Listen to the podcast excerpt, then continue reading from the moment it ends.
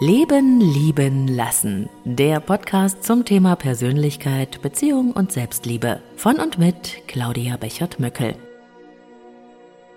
Hey, hallo und herzlich willkommen bei dieser Mini-Ausgabe von Leben, lieben, lassen, deinem Selbstcoaching-Podcast mit Herz und Verstand.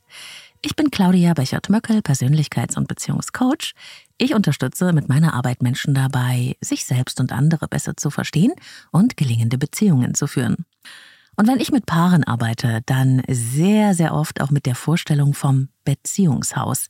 Das ist so eine Metapher, die einem im wahrsten Sinne des Wortes die Wahrheit über die eigene Beziehung sehr deutlich vor Augen führt. Das ist jedes Mal total spannend, wenn meine Klientinnen und Klienten ihre Beziehung am Bild des Beziehungshauses erkunden. Und dazu möchte ich dich jetzt einladen. Gleich. Eine Beziehung kann man sich so vorstellen wie ein Haus. Das Haus hat ein Fundament, mit dem es sicher an der Erde verankert ist. Es ist aus verschiedenen Ebenen aufgebaut. Es hat Fenster und Türen, um Verbindung mit der Welt aufzunehmen oder um sich zurückzuziehen und nur für sich zu sein. So ein Beziehungshaus hat auch verschiedene Zimmer, einen Keller und einen Dachboden mit Blick auf die Sterne. Vielleicht hast du ja Lust, dir deine Beziehung anhand dieser Metapher vom Beziehungshaus mal genauer anzuschauen? Man kann Erstaunliches dabei entdecken. Über sich selbst, die Beziehung und die Beziehungspartnerin oder den Partner. Und natürlich auch darüber, was vielleicht fehlt und wo es gilt, das Haus auszubauen. Das Fundament des Beziehungshauses, das sind so die Werte und Vorstellungen, auf die man sich miteinander geeinigt hat.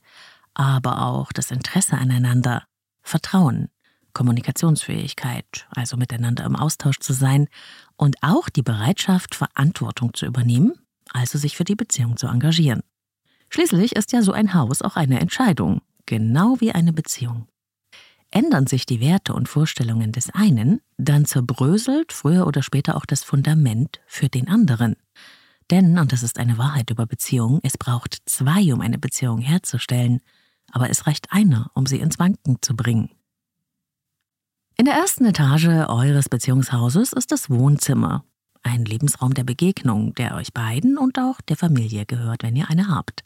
Auch die Küche des Miteinanders ist hier zu finden, wo man sich trifft, um gemeinsam zu essen oder auch um sich um die Themen des Alltags zu kümmern, die Urlaubsplanung zu besprechen oder Entscheidungen fällt. Weiter oben im Haus gibt es jeweils einen persönlichen Raum für jeden Einzelnen, der nur ihm oder ihr allein gehört und wo man auch mal die Tür zumachen kann, um sich zurückzuziehen und die Welt und alles andere draußen zu lassen. Ein Raum, wo man ganz man selbst sein kann. Vergiss nicht, das Beziehungshaus ist nur eine Metapher.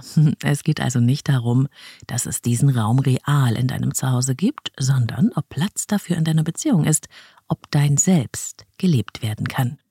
Hast du Kinder, dann gibt es natürlich auch noch die Kinderzimmer. Und hoffentlich ist da irgendwo auch ein Raum für die Liebe, die Leidenschaft, die sexuelle Erfüllung, wo ihr Nähe zelebrieren könnt und euch außerhalb des Alltags begegnet?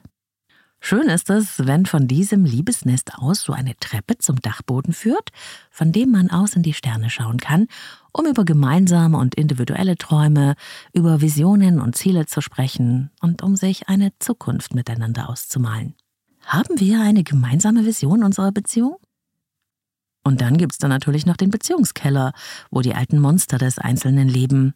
Und mit denen können wir uns ganz schön bekriegen. Das sind die Gespenster unserer Vergangenheit. Manchmal kann man, ohne es zu merken, die Kellertreppe runterrutschen und dann verstrickt man sich in gemeinsame Kämpfe mit der persönlichen Vergangenheit von beiden. Man kämpft dann Stellvertreterkriege. Und es gibt's ja überall, denn jede Partnerschaft erlebt auch hin und wieder Tiefpunkte. Immer wieder treten auch unvorhergesehene Ereignisse und Umstände auf, prasseln scheinbar unlösbare Probleme über einen herein, massive Tiefschläge des Lebens, das alles gibt es. Okay, vielleicht hast du ja jetzt schon ein Bild vor Augen von eurem Beziehungshaus. Hier kommen ein paar spannende Inspirationsfragen, mit denen du noch etwas tiefer in die Metapher eintauchen kannst. Wenn es gerade passt, dann kannst du die Augen schließen oder du hörst dir die Folge später nochmal an. Du wirst sehen, es werden Bilder in dir auftauchen. Wie ist das emotionale Klima, wenn man in eurem Beziehungshaus zur Tür hereinkommt? Ist es einladend und warm und sehr persönlich oder individuell? Oder ist es eher klar, sachlich und nüchtern? Ist es angenehm? Fühlt es sich stimmig an, miteinander in diesem Haus zu sein? Äh, ist da Leben in der Bude? Begegnet ihr euch und feiert diese Begegnungen oder geht ihr euch bewusst oder unbewusst aus dem Weg? Wie oft seid ihr wirklich zu Hause in dieser Beziehung und wie viel unterwegs? Wann trefft ihr euch? Lebt ihr tatsächlich zusammen oder nebeneinander her, jeder auf seiner Etage? In welchem Raum deines Hauses bist du am liebsten? Wo hältst du dich eher selten auf? Rutscht ihr oft die Kellertreppe hinunter, um mit euren inneren Gespenstern und Monstern zu kämpfen? Gibt es einen eigenen Raum für jeden von euch, den er oder sie nach Belieben gestalten kann? Respektiert er den Raum des jeweils anderen? Klopft er an oder marschiert er einfach durch? Und wie ist dein persönlicher Raum eingerichtet?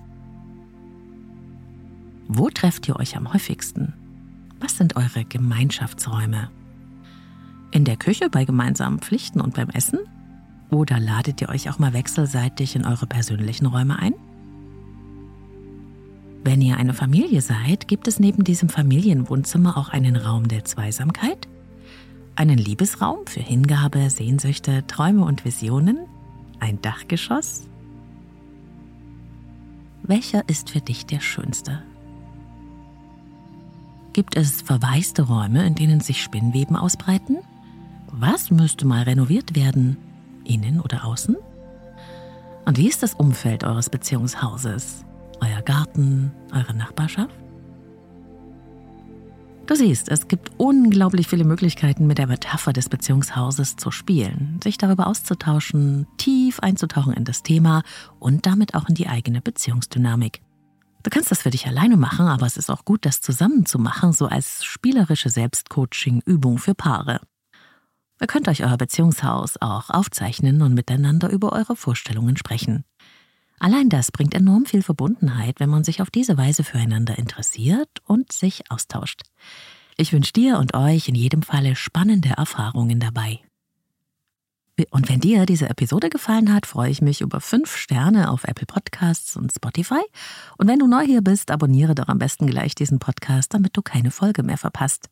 Glocke drücken nicht vergessen, damit du immer die neuesten Folgen auf den Ohren hast. Folge mir gerne auf Social Media, wenn du das magst. Du findest mich überall unter Leben leben lassen Podcast.